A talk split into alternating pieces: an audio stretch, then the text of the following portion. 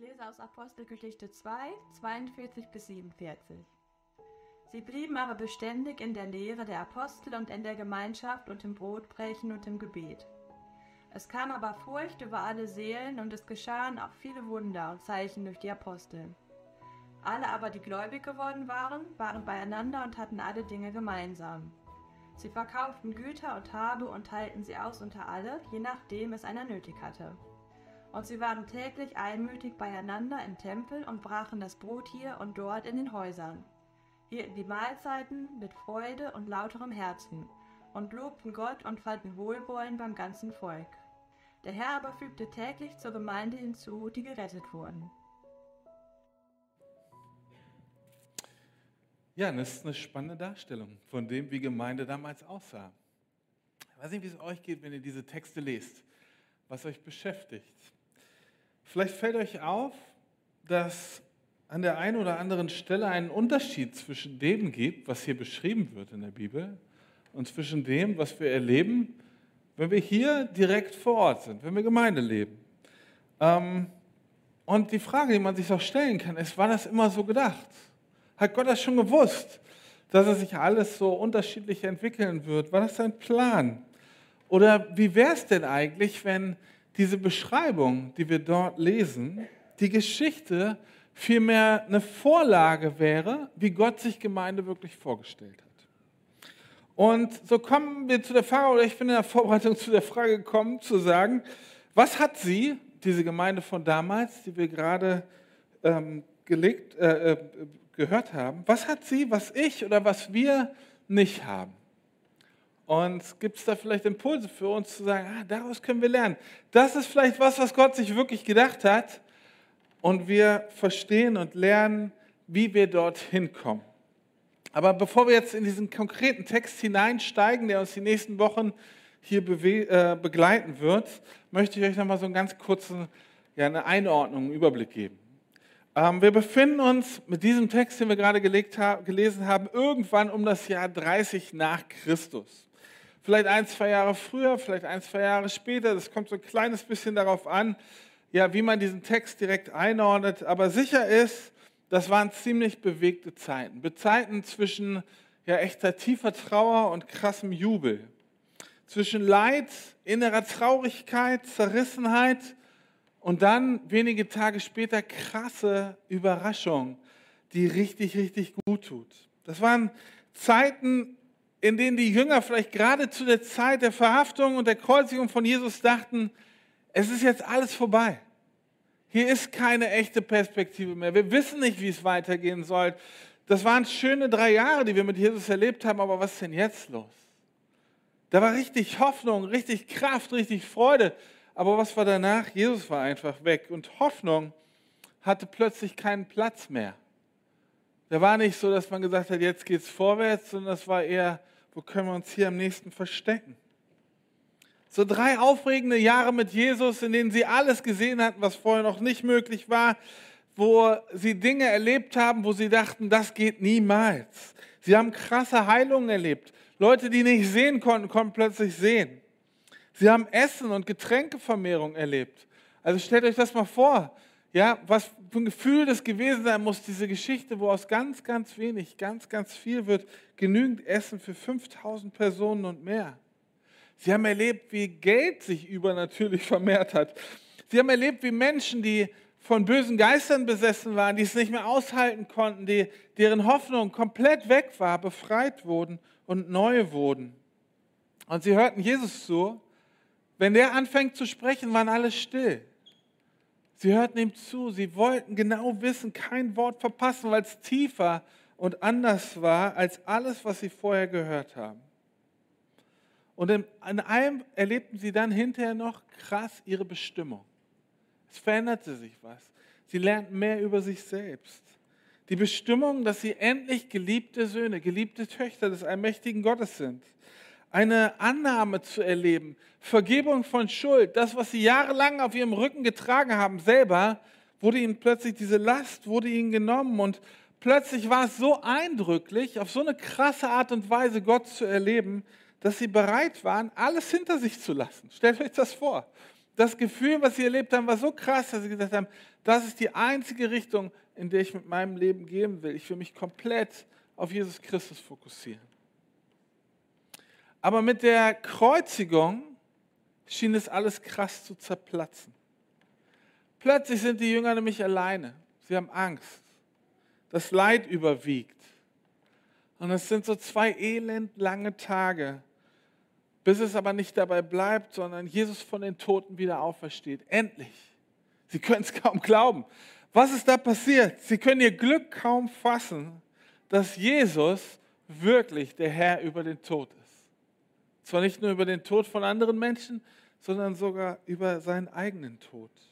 Nichts kann Jesus mehr aufhalten. Und plötzlich genießen sie 40 Tage lang eins zu eins immer wieder mit Jesus. Diese Tage zwischen Auferstehung und Himmelfahrt mit Jesus. In dieser Zeit lehrt er sie. Er pumpt sie richtig voll. Er erklärt ihnen Sachen, die sie vorher vielleicht nicht verstanden haben. Er spricht mit ihnen über das Reich Gottes. Er spricht mit ihnen darüber, was ihr Plan ist, was ihre Bestimmung ist, wie er sich das vorstellt ganz ehrlich gesagt, viel über den Inhalt, was er da sagt, wissen wir nicht. Wir wissen nur, es hat mit Sicherheit damit zu tun, was jetzt als nächstes passiert. Und als Jesus dann die Erde verlässt, diese Szene, die wir vorhin im Video gesehen haben, in dem er die Erde verlässt, um zum Vater zu gehen, verspricht er ihnen, dass er ihnen seinen Geist senden wird, dass er bei ihnen sein wird und dass sie einen Auftrag haben, in dem sie leben sollen. Dieser Heilige Geist wird sie trösten. Warum wird er sie trösten? Weil sie Trost brauchen. Wenn wir keinen Trost brauchen würden in unserem Leben, weil das Christsein so super entspannt ist, alle Sorgen plötzlich weg, dann bräuchten wir keinen Tröster. Der Heilige Geist ist dein persönlicher Tröster. Er soll dich ermutigen. Er will bei ihnen sein und dir Kraft geben. Und jetzt können Sie sich das zwar nicht richtig vorstellen, was passiert, aber Sie erleben es in Apostelgeschichte 2 plötzlich. Sie werden mit dem Heiligen Geist erfüllt und es verändert sich alles. Und sie merken, alles, was sie ab jetzt erleben, ist von ihm beeinflusst. Alle Menschenfurcht scheint von ihnen zu gehen. Was muss das für ein unglaublich schönes Gefühl sein, wenn du nicht mehr darüber nachdenken musst, was andere Leute über dich denken. Alle Menschenfurcht ist weg. Und sie geben sogar Kontrolle, persönliche Kontrolle ab. Wir lesen, wie unkontrolliert sie sich bewegen, dass die umstehenden Menschen sogar denken, sie sind betrunken, weil sie nicht mehr darüber nachdenken müssen, was andere über sie denken. Es ist so überwältigend, dass sie dann gar nicht mehr anders können, als anderen von diesem neuen Leben, von dieser neuen Hoffnung zu erzählen. Und daraus passiert ein krasses Wunder. Apostelgeschichte 2, Menschen, die Jesus offensichtlich vorher noch nicht kannten oder die sich offensichtlich noch nicht für ihn entschieden haben, sondern eher abgewandt haben, die werden verändert durch das, was bei den Aposteln passiert, durch das, wie sie erleben, dass der Heilige Geist in ihnen tut. Und 3000 Leute kommen am ersten Tag zu Jesus. Ich lese euch das nochmal ganz kurz vor. Apostelgeschichte 2, ein kleines bisschen vorher angesetzt zu dem, was Alexander eben vorgelesen hat. Und Petrus predigte noch lange weiter. Er forderte seine Zuhörer immer wieder auf. Rettet euch vor dieser Generation, die auf einem verkehrten Weg ist. Und diejenigen, die glaubten, was Petrus gesagt hatte, wurden getauft und gehörten von da an zur Gemeinde. Insgesamt etwa 3000 Menschen. Diese nahmen stetig an der Lehre der Apostel teil, an der Gemeinschaft und an den Mahlfeiern und an den Gebeten. In den kommenden Wochen wollen wir uns mit diesen Versen und dem, was kurz danach noch kommt, intensiv beschäftigen. Wie sah dieser Start dieser Kirche aus? Was ist da passiert? Was hat sie am Leben gehalten? Was hat sie krass motiviert? Und das tun wir, weil es uns auch, weil es eine faszinierende Geschichte ist, was dort passiert. Es scheint alles so, als wäre dort Kirche komplett keine langweilige Tradition, kein immer gleich und ich weiß genau, was passiert, kein gleicher Ablauf. Und nicht, dass Traditionen oder Gewohnheiten schlecht wären. Also ich komme hier gerne hin zum, zur Gemeinde. Ich freue mich auf die Band, wenn wir gemeinsam Lobpreislieder singen. Ich freue mich darauf, uns gegenseitig zu treffen. Das sind alles Gewohnheiten, Traditionen, das, was hier passiert. Ich rede auch gerne mal eine halbe Stunde zu euch und hör, ihr hört mir zu.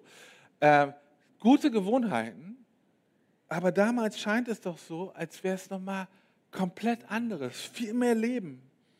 In dieser Zeit ging noch krass die Post ab. Und der entscheidende Gedanke ist vielleicht, der mich herausfordert, ist, war die Kirche damals näher dran an dem, was Gott sich eigentlich für sie ausgedacht hat?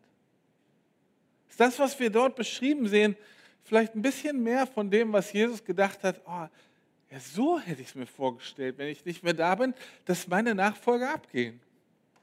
Und das ist eine hypothetische Frage, weil wir nicht genau wissen, was Gott sich für eine Kirche vorstellt. Ja?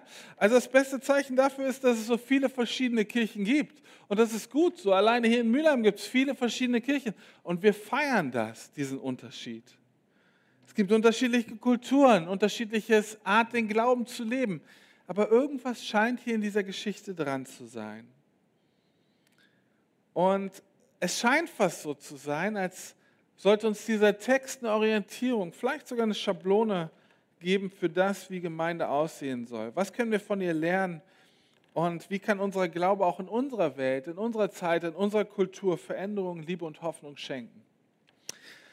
Zuallererst, was hier passiert am ersten Tag mit den, äh, mit den Aposteln, was Petrus hier passiert, ist völlig neu für den. Sowas hat er tatsächlich noch nie erlebt. Es war vorher mit Jesus cool, aber was jetzt passiert, ist völlig anders. Die Menschenmassen, die Jesus nachfolgen, müssen ja auch irgendwie organisiert werden. Da sind nicht 5000 Leute, die nach dem Essen wieder nach Hause gehen, sondern es gibt 3000 Leute, die Jesus kennengelernt haben. Und wie werden die denn jetzt verwaltet? Wie kriegen die mehr Futter? Wie lernen die mehr? Und es braucht wahrscheinlich sogar viel, viel Mut zur Lücke am Anfang für Petrus und seine Freunde.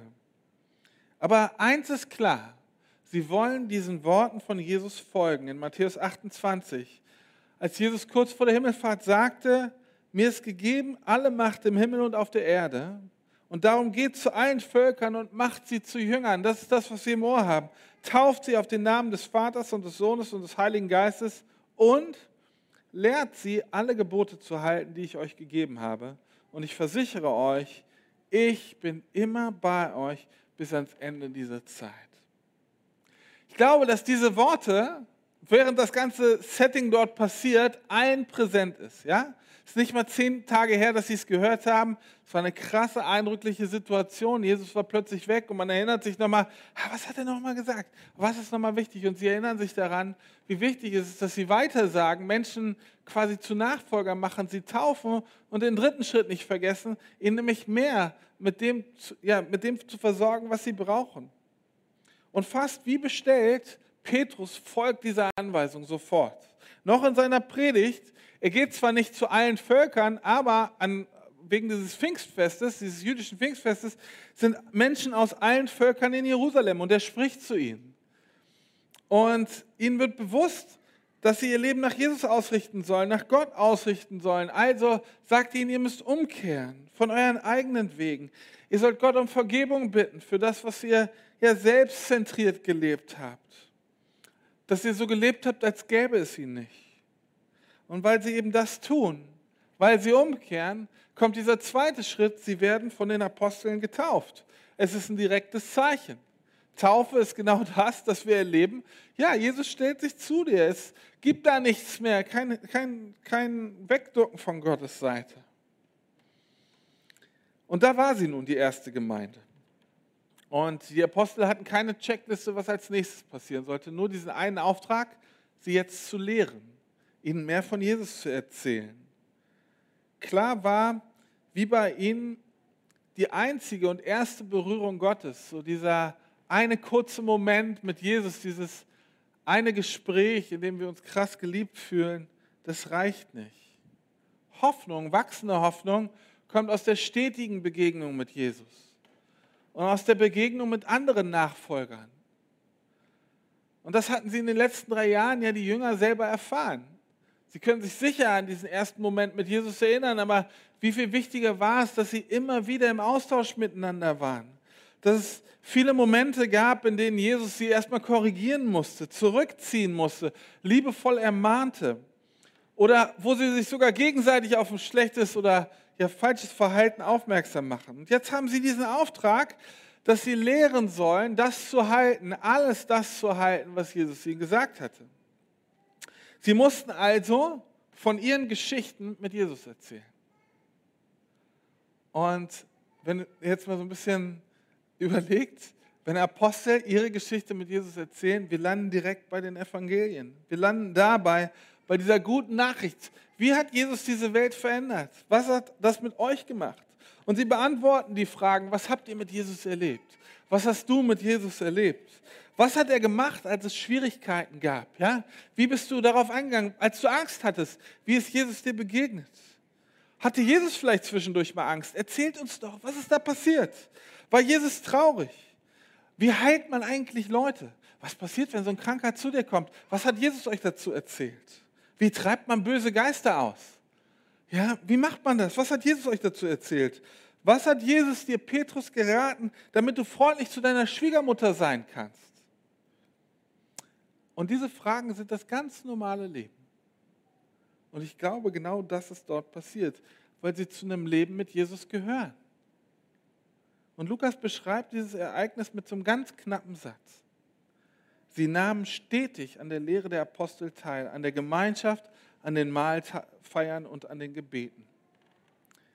Das ist ganz, ganz kurz beschrieben, was hier passiert ist. Aber ist eine, dahinter verbirgt sich so eine unglaubliche und coole Realität, die dieser Gemeinde so geholfen hat, dass sie sich weltweit ausgebreitet hat. Sie waren stetig oder sie nahmen stetig teil an vier verschiedenen Aktionen, an vier verschiedenen Dingen. Vier Dinge, die sie immer wieder taten und die ihnen super wichtig war. Luther übersetzt, sie blieben beständig da drin. Total wichtig. Sie blieben beständig bleiben und stetig sein, klingt je nachdem, was du für ein Typ bist, vielleicht äh, total langweilig oder total angenehm und sicher. Wenn du auf Abenteuer aus bist, dann wünschst du dir Action, dann wünschst du dir Veränderung. Und dieser Satz, sie blieben beständig in der Lehre der Apostel. Alim, ey. Wolltest du auch was sagen? Ich check das gar nicht so. Wenn ja, schön, dass du da bist. Ah, ich finde tatsächlich, das ist was, was ich hier liebe an dieser Gemeinde. Ja? Dass wir sagen, tatsächlich, wie wichtig sind Kinder. Richtig schön. Also, aber ich bin weiter im Text. Ja? Es geht um vier Dinge, die sie beständig und immer wieder machen, die ihnen wichtig sind. Und das klingt ja vielleicht, wenn du denkst, ah, sie blieben beständig in der Lehre, sie hörten immer wieder zu, das klingt so ein bisschen nach Schule 2.0. Ja? Ach, jetzt hat man es nicht endlich geschafft. Ich weiß nicht, wie deine Schulerinnerungen sind. Du sitzt, jemand anders redet, du kriegst es zu. Äh, ich hoffe nicht, dass sich das hier immer wie Schule anfühlt, was hier passiert. Ja, aber es hat in der Tat immer was mit Lernen zu tun. Sie blieben stetig im Lernen. Wie funktioniert es denn überhaupt, Christ zu sein? Was ist uns wichtig? Wie kann ich mich verhalten? Was für einen Unterschied macht es, wenn du Christ bist oder kein Christ bist, wenn du an deiner Arbeitsstelle bist? Wie kannst du Gott gefallen? Wie kannst du ihm deine Dankbarkeit ausdrücken? Oder wie bekommst du Frieden, neue Hoffnung? Und weil diese Fragen immer wieder neu beantwortet werden müssen, immer wieder irgendwas Neues, was erleben müssen, war klar, es macht Sinn, regelmäßig und stetig dabei zu sein. Nicht nur, wenn es irgendwie gerade passt. Und was in unserer Gesellschaft jetzt heute total normal ist und auch ja irgendwie angenehm und dazugehört, ist, dass wir immer schön flexibel sein möchten. Ja? Wir entscheiden uns immer so, wie es gerade passt, was das Beste ist, wollen uns nicht zu sehr binden lassen, wir wollen frei sein, nicht zu lange Ver Verantwortung eingehen. Und ich muss euch sagen, ich gehöre selber zu den Menschen. Es ist ja selber genau das, wie ich mich eigentlich fühlen möchte. Aber wenn wir hier auf der Suche danach sind, was in dieser ersten Gemeinde richtig gezündet hat, dann ist das Erste, was hier erwähnt wird, ihre stetige oder in anderen Worten ihre regelmäßige Teilnahme an den Veranstaltungen, wo sie was gelernt haben. Sie waren regelmäßig dabei, sich mit anderen Christen zu treffen, gemeinsam unterwegs zu sein, Leben zu teilen. Ja? Nicht einfach nur langweilig irgendwo rumzusitzen, sondern tatsächlich es lebendig zu machen. Und sie wussten, dass damit Christsein gleich beginnt.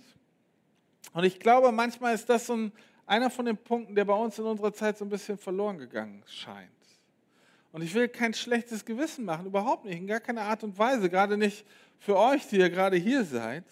Aber ich stelle fest, an diesem ersten Punkt was Gemeinde ausmacht, an diesem stetigen seid, da biegen wir schon ein kleines bisschen von dieser Darstellung ab, weil wir mehr Freiheit brauchen oder uns wünschen. Aber vielleicht lassen wir die Frage einmal zu. Hilft uns das, frei zu sein und nicht so stetig zu sein? Erleben wir das, was wir uns von unserem Leben oder vielleicht gerade von unserem Christsein erhoffen? Oder bleibt es vielleicht ganz häufig so, dass wir sagen, naja gut, es ist ein gutes Add-on. So. Und wenn es mir schlecht geht, hilft Gott mir auch irgendwie. Aber eigentlich wünsche ich mehr. Die Leute damals hörten also den Aposteln zu. Und ich habe euch ja gerade schon kurz angedeutet, wie das wohl abgelaufen ist. So. Aber wir schauen uns die Geschichte an und sehen, die Apostel lehrten, nicht nur mit dem Ziel, ihre eigenen Geschichten zu erzählen und irgendwie ja, zu sagen, ha, guck mal, wie wichtig wir sind. Nein, ihr Ansatz war, sie lehrten so, damit diese Menschen, die zuhörten, wieder andere lehren konnten, damit sie verstehen konnten, worum ging es eigentlich, damit sie ausprobieren konnten. So wie sie von Jesus gelehrt hatten, gelernt hatten, lehrten sie jetzt die neuen Nachfolger. Und die konnten ihnen zusehen, ob das wirklich stimmt, was sie sagen. So wie, Jesus, wie sie Jesus nachfolgten, prägten sie jetzt andere Menschen oder ihre Menschen. Der Auftrag von Jesus war total präsent. Ja, die Erinnerungen waren noch da. Man fühlte es noch. Und daraus konnten sie schöpfen. Und vielleicht ist das uns zu dem Zeitpunkt auch gar nicht klar, aber das Neue Testament als ein Buch gab es ja zu der Zeit noch gar nicht. Ja? Ist ja nicht vom Himmel gefallen. Äh, Paulus war noch nicht einmal Christ, der große Teile des Neuen Testamentes geschrieben hat. Sie waren also vollkommen auf die Leitung des Heiligen Geistes angewiesen in diesem Moment, der sie immer wieder an das erinnerte, was Jesus ihnen gesagt hat. Und in dieser Lehre ging es in erster Linie um das, was sie was Jesus geprägt hatte. Und Jesus sprach unglaublich viel von Umkehr. Er sprach von Vergebung. Er sprach von Liebe zu sich selber, die wir haben sollen, und von der Liebe zu anderen, bis hin dazu, dass er seine Nachfolger aufforderte, auch seine Feinde zu lieben. Er lebte vor, wie es sich anfühlte, sich mit dem himmlischen Vater persönlich zu unterhalten, wie er betete. Er lebte vor, wie Menschen durch die Kraft Gottes geheilt wurden und er gab seinen Nachfolgern die Macht sogar, das auch zu tun. Jetzt stell dir doch nochmal diese Dimension des Christseins vor, deines Christseins. Zu all dem, wozu die Apostel und die anderen Nachfolger, die sie lernt, berufen waren, zu dem bist du auch berufen. Und das hörten sie sich immer wieder an, damit beschäftigten sie sich, das probierten sie aus. Und das ist ein bisschen so, wie auch wir immer wieder an diese Basics erinnert werden müssen. Ja? Dass es nicht damit aufhört und wir sagen, ah, wir wollen tiefere geistliche Wahrheiten verstehen. Nee, es geht um die Basics an dieser Stelle. Es geht nicht immer um neue Lehre, neuen Input, sondern um die Basics. Es geht darum, das, was der Mensch braucht, was du brauchst, was ich brauche. Und das fordert mich als Pastor auch krass raus, weil ich das lernen will, was ich tue. Und gleichzeitig auch das tun, was ich lehre. Weil das genau das war, was die Apostel taten. Es ging nicht um Theorie, sondern es ging um Praxisunterricht. Und wie wir in den Evangelien sehen, sind die Geschichten ja eben aufgeschrieben worden, nachdem sie gelehrt hatten und sie erlebten genau das. Sie lehrten und lebten. Und, das, und Paulus und die anderen sparen auch nicht aus, wenn sie versagen. Ja? Es geht nämlich nicht darum, alles richtig zu machen, sondern es geht ums Machen. Es geht ums Tun. Und zu dieser Lehre gehörten Menschen, die sich, ja, die lernten, die sich Zeit nahmen zuzuhören, die ausprobieren, die sich herausfordern ließen. Und sie kamen in der Erwartung, dass sie tatsächlich heute etwas lernen werden, was ihr Leben verändert. Und ich glaube, dass das ein entscheidender Schritt für einen guten Gottesdienst ist. Nicht die Qualität der Musik, nicht die Freundlichkeit einer Moderatorin oder eines netten Moderators entscheiden, nicht das Lächeln des Begrüßungsteams entscheidet darüber, ob es ein guter Gottesdienst ist oder nicht. Nicht mal die Tiefe der Predigt. Ich glaube, einen guten Gottesdienst macht aus, wenn wir in der Erwartung hierher kommen, dass Gott mir heute begegnen wird. Wenn ich weiß und denke, Jesus, ich will dich so sehr, zeig dich mir.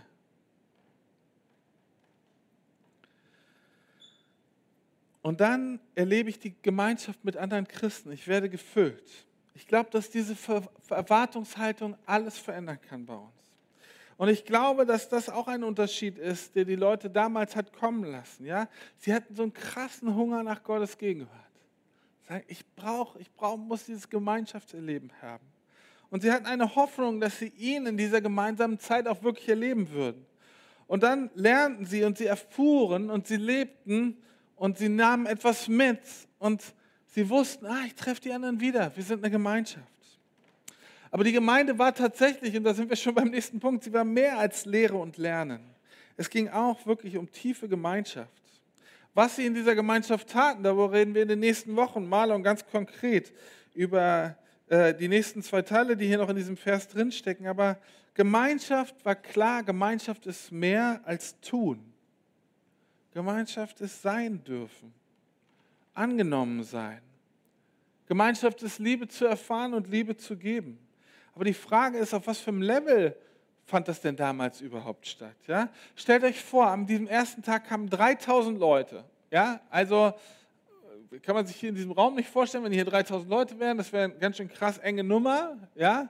Aber es sind ungefähr, ich sage mal, 20 Mal so viel wie wir jetzt, kam an diesem ersten Tag zum Glauben. Das ist der erste Tag im Gottesdienst. Und die treffen sich jeden Tag im Tempel. Und es werden immer mehr. Ich kann mir nicht vorstellen, dass da plötzlich jeder jeden kannte. Dass jeder zu jedem gesagt hat, ey, Best Friends, klar. Guck mal hier, das ist Nummer 2895 und ich bin Nummer 1803 und ja klar kenne ich den beim Namen. Das war ja Quatsch. Aber sie verstanden, wir gehören zusammen. Wie ein Körper, wie ein Leib, wie eine Familie. Und wir bekommen hier irgendwie ein neues Zuhause wo wir uns aufeinander verlassen können. Und es hatte natürlich krasse Herausforderungen, weil da unterschiedliche Erwartungen, unterschiedliche Bedürfnisse waren. Und das ist ja heute immer noch so. Wir brauchen alle unterschiedliche Dinge. Und deswegen ist das Kommunizieren und das Lernen voneinander so wichtig, dass wir uns sagen, was wir brauchen, dass wir vom anderen lernen, was er braucht und was wir erwarten können. Nicht alles ist hier leistbar, das ist gar keine Frage, aber wir wollen gemeinsam unterwegs sein. Wir wollen uns dieser Herausforderung stellen, weil es sich lohnt. Und ich bin so dankbar für das, was wir in der Gemeinde hier erleben können, für Freundschaften, für viel praktische Hilfe, für Trost. All das, was ich hier schon erfahren habe. Ja? Und es ist ja nicht so, dass ich mich mit allen Leuten gleich gut verstehe oder dass du dich mit allen Leuten gleich gut verstehst und mit allen Leuten hier auf einer Wellenlänge bist, sondern wir haben eine gemeinsame Basis. Und deswegen freuen wir uns übereinander.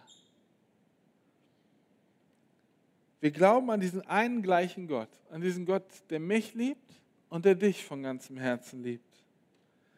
Und weil er dich liebt, bist du so unglaublich wertvoll, dass ich das wahrnehmen soll. Das ist meine Aufgabe.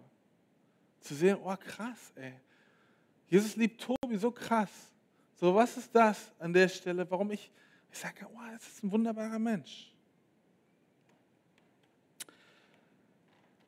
Und dafür fange ich an, Gott zu loben, ihm zu danken. Auch wenn wir unterschiedlich sind. Und wir wachsen zusammen in dieser gemeinsamen Bewegung. Und damit ist Gemeinschaft noch was ganz anderes als Freundschaft. Nämlich ja, ein Wissen, dass wir diese gleiche Herkunft haben, diese gleiche Basis. Und ich glaube, das sind die drei Schritte, die uns für heute faszinieren sollen und vielleicht für heute auch anstecken sollen, die für den Glauben der Gemeinde damals entscheidend waren und auch für uns heute entscheidend sollen. Sondern das erste ist, immer wieder dabei zu sein. Sie waren stetig dabei. Es war ihnen wichtig.